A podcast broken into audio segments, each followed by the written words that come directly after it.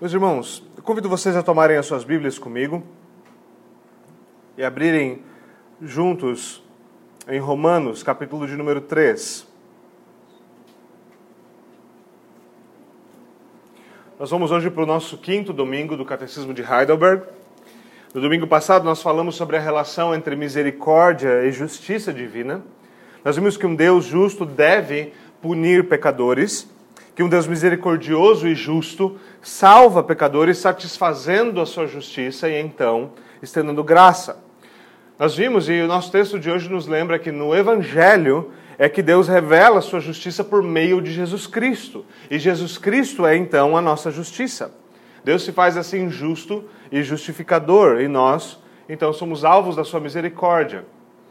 Agora, tendo finalizado no último domingo a primeira parte do nosso catecismo, falando sobre o nosso pecado, falando sobre a nossa miséria. Hoje nós voltamos para a segunda parte, sobre é, que trata basicamente sobre como nós somos libertos do nosso pecado e da nossa miséria. E nós tivemos uma introdução adequada a isso. Quando nós falamos sobre o nosso pecado e miséria, nós vimos como Deus, como Deus trata com o nosso pecado. Como um Deus santo vai então salvar pecadores do seu pecado. A pergunta é se Deus há de exercer misericórdia, satisfazendo a sua justiça, e esse é um ponto definitivamente importante. A pergunta é como esta gloriosa salvação acontece.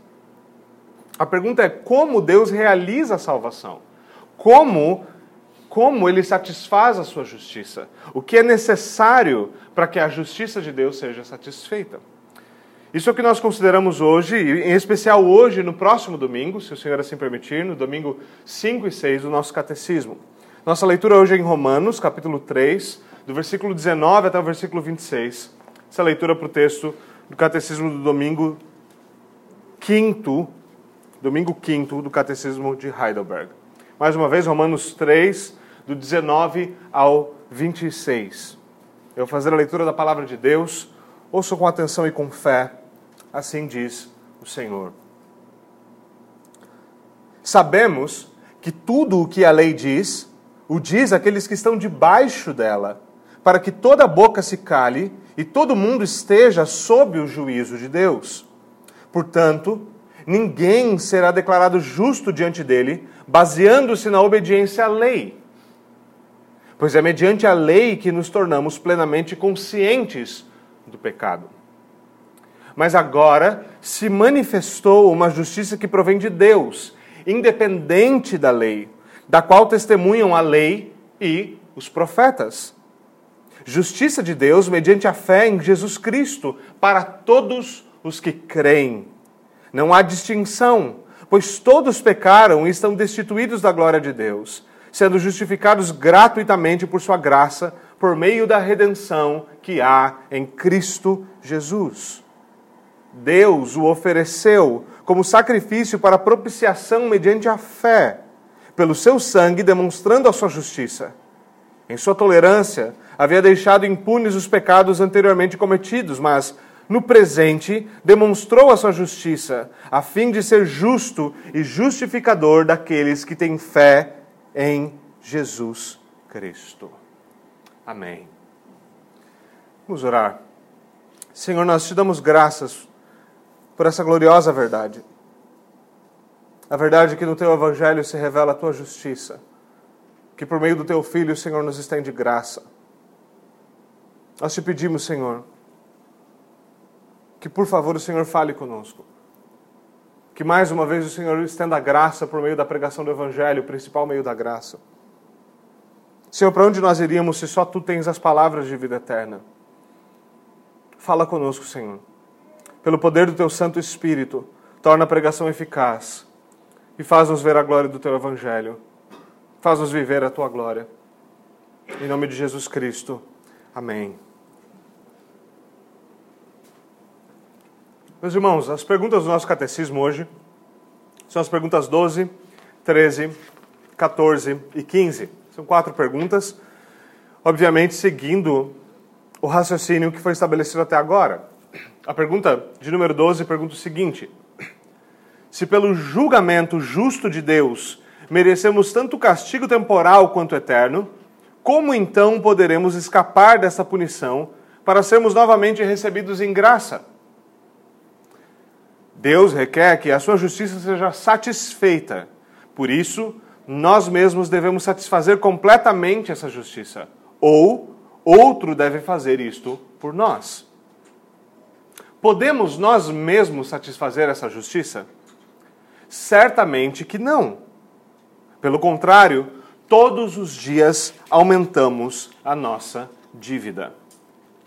Qualquer mera criatura pode satisfazê-la por nós? Não. Primeiro, porque Deus não castigará outra criatura pelo pecado que o homem cometeu. Segundo, porque nenhuma mera criatura pode suportar o peso da ira eterna de Deus contra o pecado, nem libertar outros dessa ira. Por fim, que tipo de mediador e libertador temos que buscar então? Alguém que seja verdadeiramente homem e justo, verdadeiro homem e justo, e mais poderoso que todas as criaturas, ou seja, alguém que seja ao mesmo tempo Deus verdadeiro. Bom, meus irmãos, quando nós consideramos todas essas coisas, a pergunta 12 vai abrir o nosso, o nosso a, a nossa instrução de hoje, nos lembrando que o julgamento justo de Deus demanda punição eterna, mas não apenas eterna, demanda também punição temporal. Isso nós vimos na semana passada. Como nós vimos, um Deus justo então demanda que a justiça seja satisfeita. É isso que justiça faz. Quando esse Deus, então, pela sua boa vontade, santa vontade, decide exercer misericórdia, essa, essa misericórdia vai ser exercida nos termos da sua justiça, nos termos da sua justiça. Ou seja, misericórdia, para que seja exercida, deve satisfazer a justiça.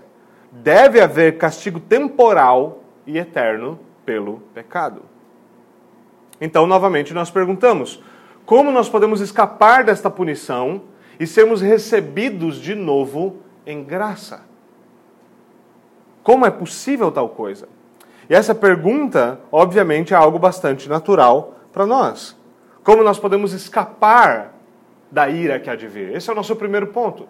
Isso é algo que João Batista uh, colocou para os fariseus quando esses vieram tentando cumprir de alguma forma com as demandas que João Batista estava apresentando. Quem vos deu a ideia de fugir da justiça? Quem vos deu a ideia de escapar da ira, e essa é uma ira justa que está por vir? Agora veja, a inclinação natural do pecado é suprimir a verdade por causa da nossa injustiça. É isso que Paulo coloca no primeiro capítulo de Romanos, se nós voltarmos rapidamente ao versículo 18. A ira de Deus é revelada dos céus contra toda impiedade e injustiça dos homens que suprimem a verdade por causa da sua injustiça. Isso é próprio da inclinação natural do homem, isso é próprio da pecaminosidade do homem. Suprimir justiça suprimir verdade, estabelecer sua própria injustiça. Há um problema com isso. Moralidade é algo inescapável. Seres humanos não podem fugir do conceito de certo e errado. Seres humanos não conseguem desfazer a ideia de justiça. Sempre há a ideia de justiça. Sempre há algum tipo de clamor por justiça. Nos nossos dias, por exemplo, o grande clamor é por justiça social, o que é basicamente um termo tão volátil quanto, a, quanto aquelas pessoas que o usam. Há sempre uma ideia de justiça. A questão é de onde ela vem. E muitas vezes o nosso esforço é o quê? De estabelecer uma outra justiça. O esforço natural do pecado é estabelecer uma justiça que não é a justiça divina, é estabelecer uma justiça que é meramente humana e que não satisfaz a justiça de Deus. Olhe mais uma vez, por exemplo, da justiça social. Ela não tem nada a ver com a justiça de Deus. Ela normalmente é uma tentativa dos próprios seres da nossa era de se acalmarem por outras atrocidades que eles fazem. Nós os consideramos um povo iluminado, nós os consideramos o Ocidente o grande bastião da intelectualidade, da, um povo culto, um povo letrado, um povo inteligente, e nós somos um povo que estabelecemos uma justiça completamente flexível uh, tratando de temas que são muitas vezes até mesmo ridículos, enquanto nós não temos problema, em grande maioria, as nossas nações não têm problema com bebês sendo mortos no ventre das suas mães. Então, como podemos nós ignorarmos justiça para bebês ainda no ventre das suas mães, mas nós podemos falar de justiça para com os pobres. somos incapazes de fazer tal coisa. Mas quando as nossas culpas e as nossas injustiças assombram a nossa consciência e o nosso coração, é isso que nós fazemos. Nós fabricamos justiça. Uma justiça própria, uma autojustiça. Em face do nosso pecado, isso sempre vai ser feito da mesma forma por meio de desculpas esfarrapadas, racionalizações e coisas como essa. É o que nós fazemos. O ímpeto de cobrir pecados é algo natural. O ímpeto de cobrir pecados não é algo que por si só é errado. O ímpeto de cobrir pecados é algo que é natural e é algo que nós devemos buscar. O problema não é o ímpeto de cobrir os pecados. O problema é com o que nós cobrimos os nossos pecados. É o que nós usamos para cobri-los. Mais uma vez, desculpas, racionalizações e orgulho não são capazes de cobrir pecados. É impossível fazer tal coisa. É como tentar se proteger de uma tempestade usando um guardanapo. Não vai funcionar. E acredite, as nossas justiças não são nem como um guardanapo. Como nós veremos, o, o profeta bem diz, elas são como um trapo imundo. Provérbios 28 e 13 nos dá um grande conselho sábio sobre como tratar com o pecado e lidar com o pecado. Ele diz o seguinte: Quem esconde os seus pecados não prospera, mas quem os confessa e os abandona encontra misericórdia.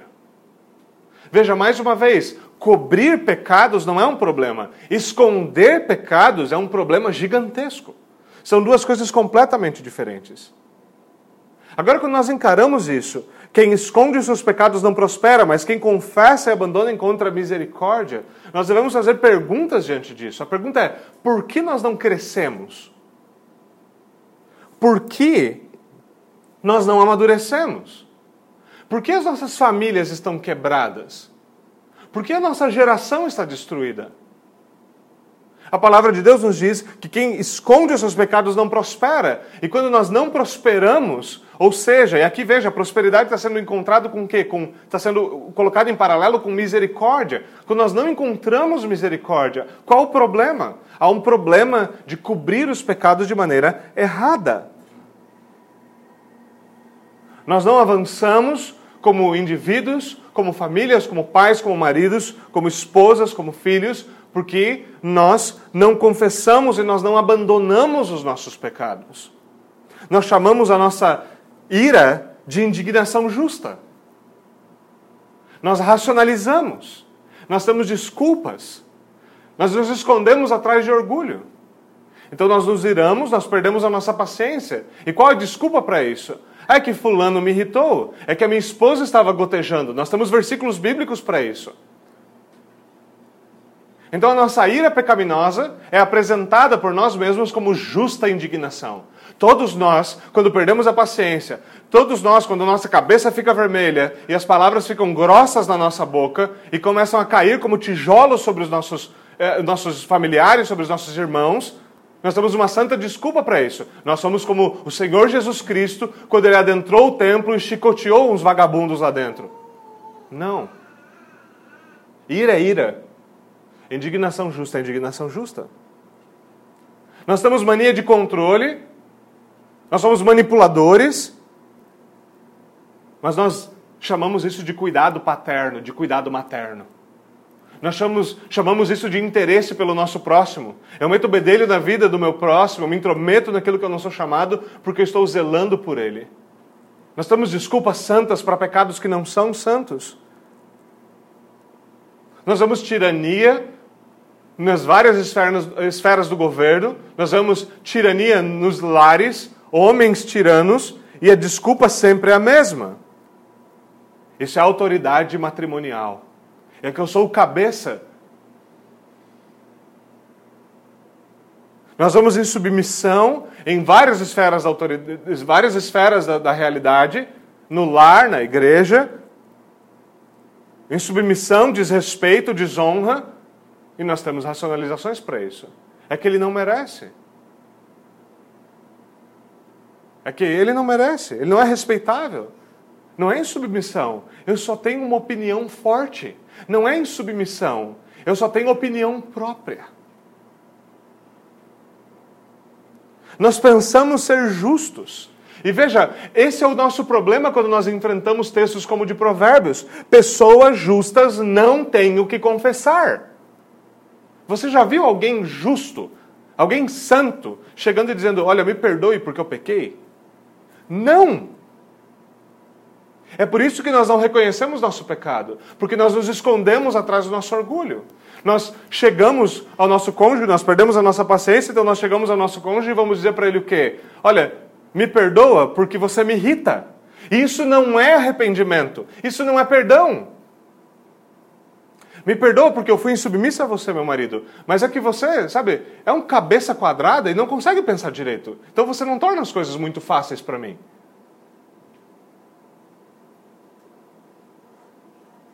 Pessoas justas não confessam pecados. Nós pensamos ser justos. Por isso nós somos orgulhosos.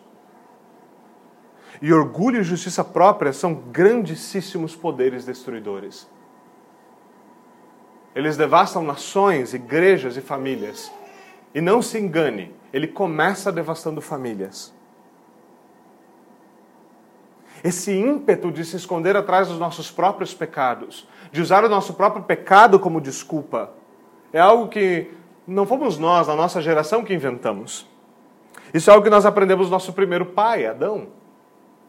Assim que ele pecou, o que ele fez? Ele juntou algumas folhas de figueira, teceu elas, talvez tenha dobrado elas, fez algumas tangas para cobrir a sua nudez e a nudez da sua esposa. Ele tentou o quê? Esconder o seu pecado. A nudez é o símbolo último da vergonha do pecado de Adão. Quando Adão se percebeu no pecado, ele se percebeu também na presença de Deus no jardim, o que ele faz? Ele não busca a presença de Deus imediatamente em arrependimento. O texto nos diz que ao ouvir os passos de Deus no jardim, Adão se esconde atrás das árvores. Atrás das árvores. É isso que nós fazemos. Nós nos escondemos atrás dos nossos pecados. E quando não há como justificar os nossos pecados, nós tentamos achar um raciocínio que os legitimize. Adão havia acabado de comer da árvore do conhecimento do bem e do mal. O que ele faz quando ele se achega diante de Deus? Ele corre para trás da árvore. Ele se esconde atrás do seu próprio pecado. E assim como ele, nós nos afundamos ainda mais no nosso pecado quando nos escondemos assim. Deus questiona então ele se ele havia feito o que era proibido. Adão, você comeu da árvore do conhecimento do bem e do mal, a árvore que eu havia dito para você que não comesse dela.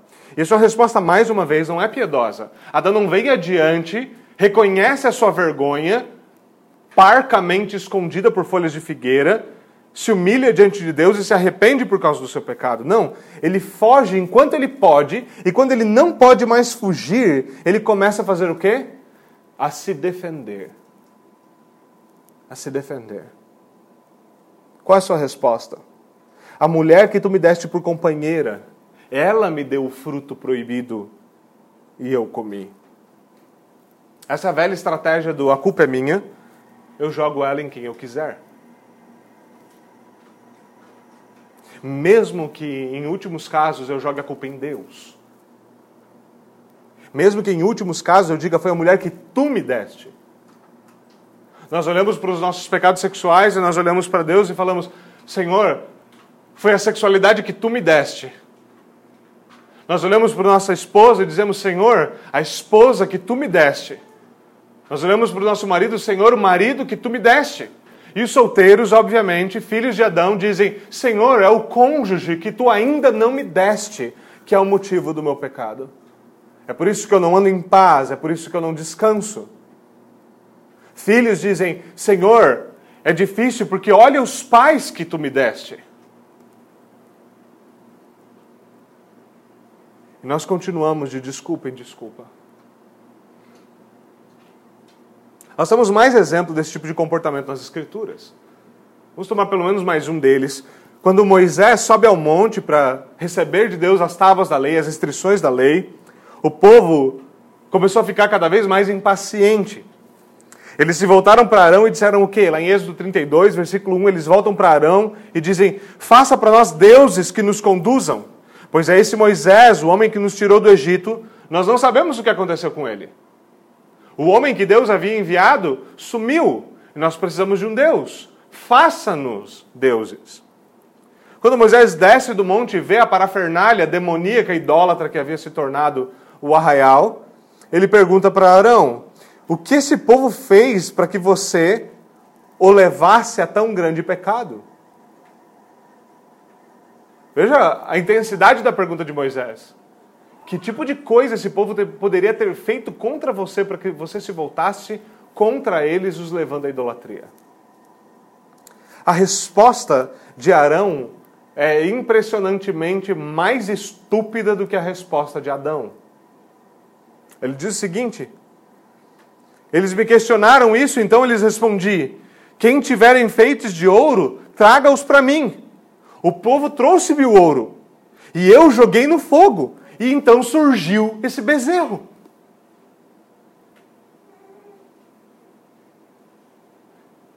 Tudo que eu fiz foi receber ouro. Não há nada de errado em receber ouro. Por que você está me repreendendo? Eu joguei ouro no fogo. Não há nada necessariamente errado. E veja, nós somos, sempre somos muito bons nisso. Não há nada necessariamente errado com jogar ouro no fogo. Mas então surgiu esse bezerro. Algumas situações como essa são bem peculiares e acontecem bastante no contexto pastoral. A esposa, o marido chega em casa, a esposa fala: Querido, eu fiz arroz e feijão. E a sua resposta é: Arroz e feijão? Então a esposa, naturalmente, vai questionar: algum problema com arroz e feijão? E então ele vai fazer aquilo que um, um, um, um autor escreve uh, de maneira bastante interessante sobre casamento, diz, ele vai apelar ao dicionário. O que ele vai dizer? Não, querida, não tem nenhum problema. Eu só perguntei se era arroz e feijão.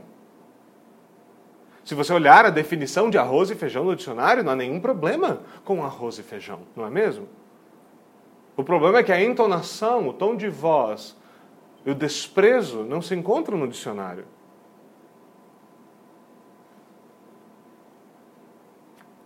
Nós somos excelentes em buscar subterfúgios, alternativas.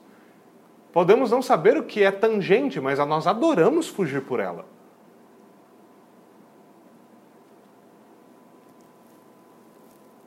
O povo trouxe esse ouro, eu joguei no fogo e surgiu esse bezerro. Talvez uma resposta mais própria teria sido: Olha, Moisés, eu não sei quem fui. Exatamente assim. Tudo isso é tão tolo que soa verdadeiramente cômico. Mas recorrer à própria justiça é próprio de pecadores. Paulo nos diz que os israelitas, procurando estabelecer a sua própria justiça, não se submeteram à justiça de Deus. Por buscarem a sua própria justiça, eles não puderam se submeter ao evangelho. E de novo, quando os fariseus campeões da justiça nos seus dias, vieram ter com João Batista o que ele lhes disse: raça de víboras. Quem lhes deu a ideia de fugir da ira que se aproxima? E essa é a pergunta que continua ecoando. De onde nós tiramos a ideia de que Deus pode ser ludibriado? E talvez, veja, talvez você possa ludibriar os seus filhos, dizendo que sua ira é porque eles jogaram bola dentro de casa. Talvez você possa enganar a sua esposa dizendo que a sua falta e sua negligência no lar é por causa que você tem se sentido dodói. Talvez você, como esposa, possa dizer para o seu marido que a sua submissão se dá porque, veja, sua mãe não era tão submissa assim e você teve dificuldade em aprender. Talvez você possa ludibriar outros. Talvez você possa ludibriar os oficiais da igreja. Mas quem lhe deu a ideia de que você pode ludibriar a Deus? Êxodo 32 é claro: Deus não absolve o culpado. Nós achamos que nós podemos torcer justiça. Porém, em Deus não há parcialidade. Ele não tem dois pesos e duas medidas. Nós podemos, nós achamos e nós podemos pensar que nós escapamos jogando culpa nos outros, mas Deus retribuirá a cada um conforme o seu procedimento.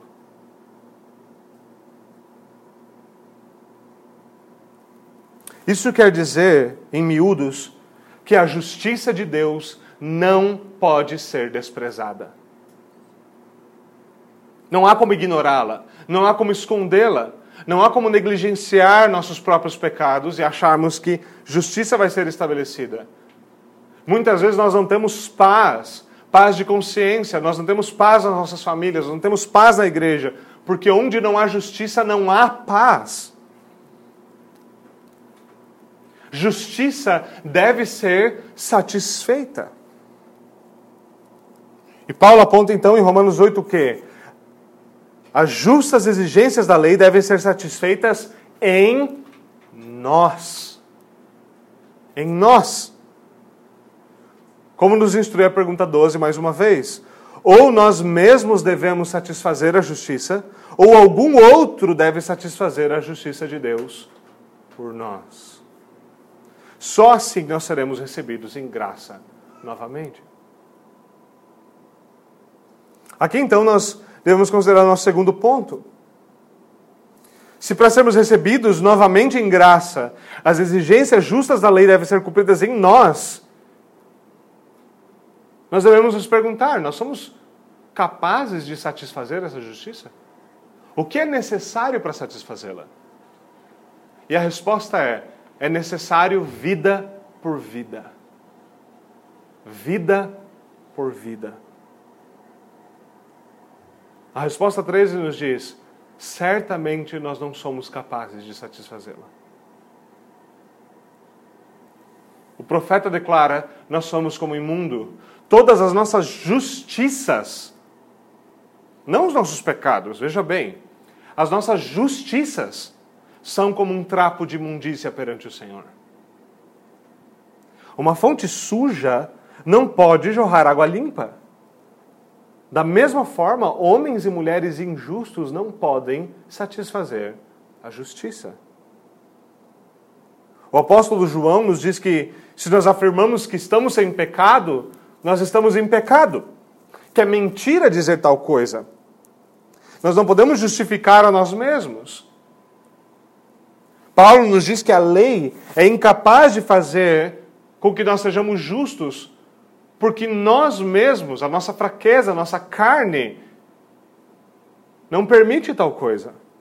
A lei dá ocasião à carne. Nós não podemos, por um esforço diário, satisfazer a justiça de Deus. O próprio Deus, quando se fez carne, nos ensinou a orar como? Senhor, perdoa as nossas ofensas. E nós devemos fazer isso diariamente. Por quê? Porque elas se acumulam diariamente. É justa a conclusão do nosso catecismo. Todos os dias nós aumentamos a nossa dívida. A nossa capacidade de fazer o bem se limita apenas a aspectos externos. Nós não podemos fazer aquilo que agrada a Deus, embora nós podemos fazer coisas que sejam agradáveis externamente. Mesmo coisas externamente boas, ainda assim, são manchadas pelo pecado, por egoísmo, por idolatria. Veja, espíritas estão numa longa saga de evolução fazendo boas obras. Quem disse que há piedade nelas?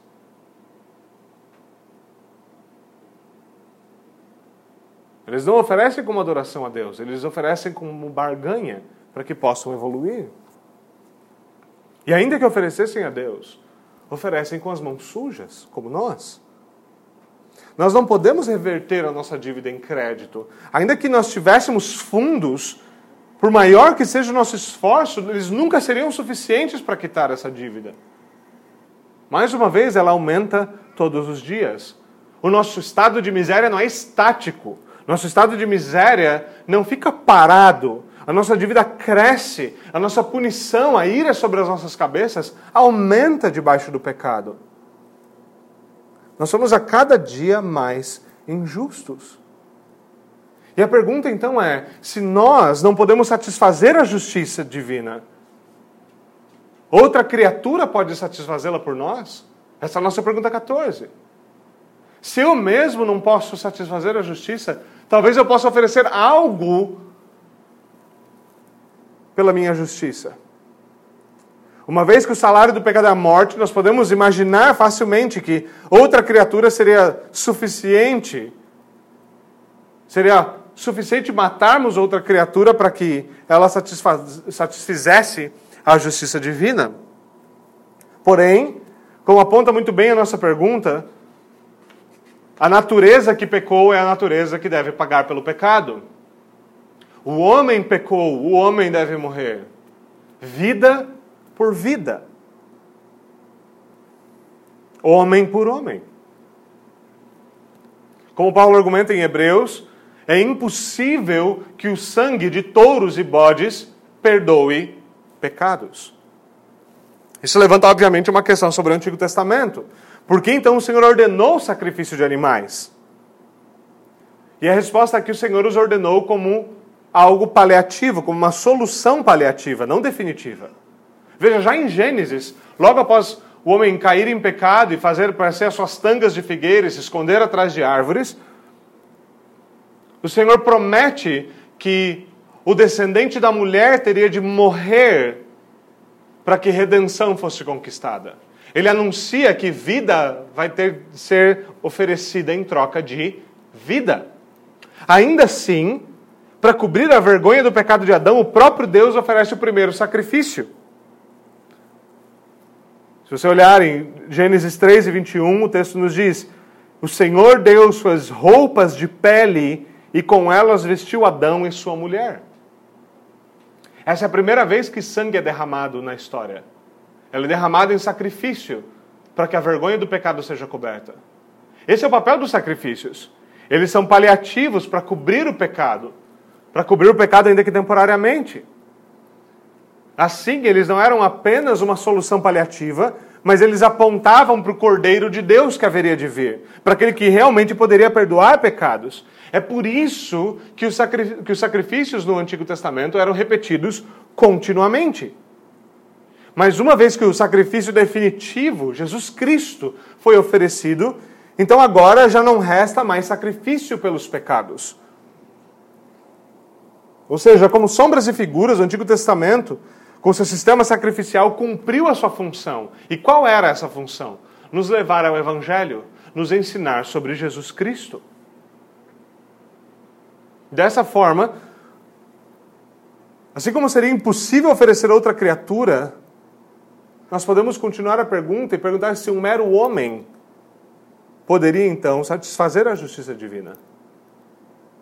E a nossa resposta é que não há criatura que possa suportar o peso da ira eterna de Deus contra o pecado, nem libertar outros dessa ira. Não há criatura que possa fazê-lo. Mas o Criador pode. Se o Criador se tornar criatura. Nas palavras do profeta, mais uma vez, quem pode resistir à indignação de Deus? Quem pode suportar o despertar da ira de Deus? O seu furor se derrama como fogo e as rochas se despedaçam diante dele. Veja, o ponto é simples: homens são pecadores e por isso homens devem morrer. Um mero homem, portanto, seria incapaz de suportar todo o peso da ira de Deus. O seu corpo, nosso corpo, jamais seria capaz de suportar tudo isso e resistir. E ainda que fôssemos capazes de conquistar tal justiça, nós somos incapazes de comunicar essa justiça para outras pessoas. Nós teríamos de morrer por nós mesmos e pagar por nós mesmos, porque nós pecamos. É necessário que outro, que não seja mera criatura, é necessário que outro, que seja capaz de comunicá-la, intervenha como mediador. O que eu acho interessante do nosso catecismo até aqui é a sua estrutura. Eu vou mencionar ela aqui porque ela vai fazer parte da nossa estrutura para o dia do Senhor de número 6 também. Até aqui o nosso catecismo fala sobre como a humanidade está perdida em seus pecados. Nós vimos possibilidades de meio de salvação e eles são inviáveis a um único meio de salvar-se. Dada a natureza divina, a justiça deve ser satisfeita para que misericórdia seja exercida. Essa estrutura do dia do Senhor 5 e 6 é uma estrutura que nós encontramos num livro muito antigo, que é muito fundamental para a doutrina cristã.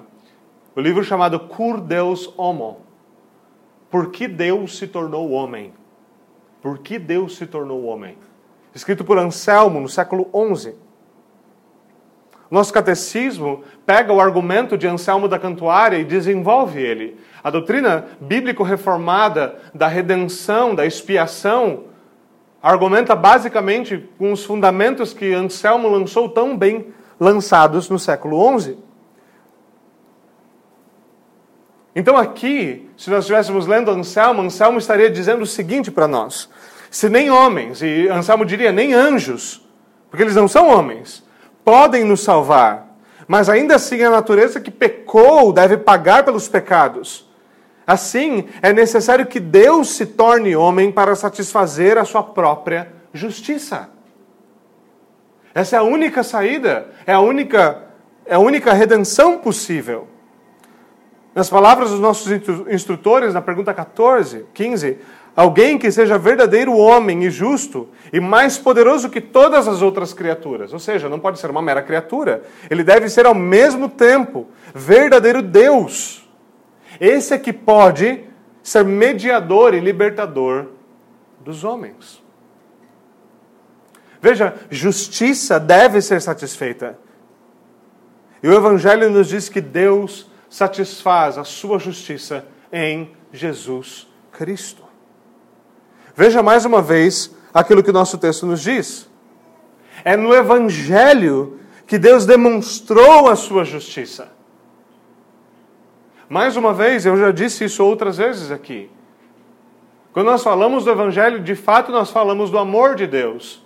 Deus amou o mundo de tal maneira que deu o seu Filho. De fato, nós falamos de graça da graça de Deus manifesta em Cristo. De fato, nós estamos falando da redenção e da remissão dos pecados. Mas é impossível, quando nós falamos de um Deus de atributos perfeitos, falarmos de amor, graça, misericórdia, sem falarmos também de justiça e glória. No Evangelho, Deus manifesta a sua justiça, a fim de ser tanto justo como justificador daquele que tem fé em Jesus. Deus o ofereceu como sacrifício para propiciação. Ou seja, a ira que estava direcionada a nós, a ira que era nossa, foi desviada de nós. Mas ela não foi desviada como se Jesus Cristo apenas estivesse com um taco de beisebol esperando um lançamento, então ele rebatesse e mandasse ela para fora do estádio. Não é isso que acontece. Quando essa ira vem, ela é desviada de nós, mas ela é destinada exatamente a Jesus Cristo. Ela não é desviada para a galáxia, para fora do mundo. Ela é desviada para o seu próprio filho. Por isso ele é um sacrifício para propiciação, porque ele torna Deus propício novamente, torna Deus favorável novamente, como? Lidando com os pecados, desviando a ira, resolvendo os nossos pecados. Como ele faz isso? O texto continua dizendo: pelo seu sangue, pelo derramar do seu próprio sangue. Mais uma vez, vida por vida. Homem por homem, verdadeiro homem, verdadeira, verdadeiro Deus, no lugar do homem. Lembre-se que eu citei Romanos 8. A lei de Deus é incapaz de produzir em nós justiça por causa da nossa natureza pecaminosa. Então, como justiça é manifesta? Deus demonstra uma justiça que provém de Deus, não da lei. Não porque ela simplesmente ignore ou jogue a lei fora. Mas porque a lei por si só era incapaz, esse não era o seu objetivo, ela era incapaz de produzir justiça por causa do nosso pecado. O Senhor o faz por meio de Jesus Cristo. E o nosso texto nos diz o quê? Que essa justiça é acessível mediante a fé em Jesus Cristo. Ou melhor, que essa justiça é nossa mediante a fé em Jesus Cristo. Essa não é uma justiça nossa, não é uma justiça própria. Essa é uma justiça que é de outro, é alheia. Ela é sintética. Porque ela é feita a partir da justiça de Cristo. Ele é a nossa justiça. Quando nós lembramos um dos nomes de Deus no Antigo Testamento, Deus é a nossa justiça. Cristo, verdadeiro Deus, Ele é a nossa justiça. E essa justiça é nossa mediante a fé em Jesus Cristo. Tendo sido unidos a Jesus Cristo pela fé, nós temos paz com Deus. Tendo sido unidos a Cristo, nós somos justificados. Mesmo sendo pecadores, a sua justiça é imputada, é creditada na nossa conta. Por isso, como diria Lutero, nós somos simul justus et peccator. Nós somos ao mesmo tempo justos e pecadores. Meus irmãos, quando nós ouvimos as justas demandas da lei de Deus, sua demanda por amor, por perfeita obediência, nós podemos nos voltar como os apóstolos um dia se voltaram para o próprio Jesus Cristo e perguntar o seguinte: Senhor, se essas coisas são assim mesmo, quem pode se salvar? A pergunta exigiu uma, uma retórica negativa, obviamente. A ideia deles é que se é assim mesmo, Jesus, é impossível que nós sejamos salvos. Ainda assim, Jesus Cristo toma e responde. E ele responde da seguinte forma: O que é impossível aos homens é possível para Deus. Vamos até o Senhor Jesus Cristo em oração.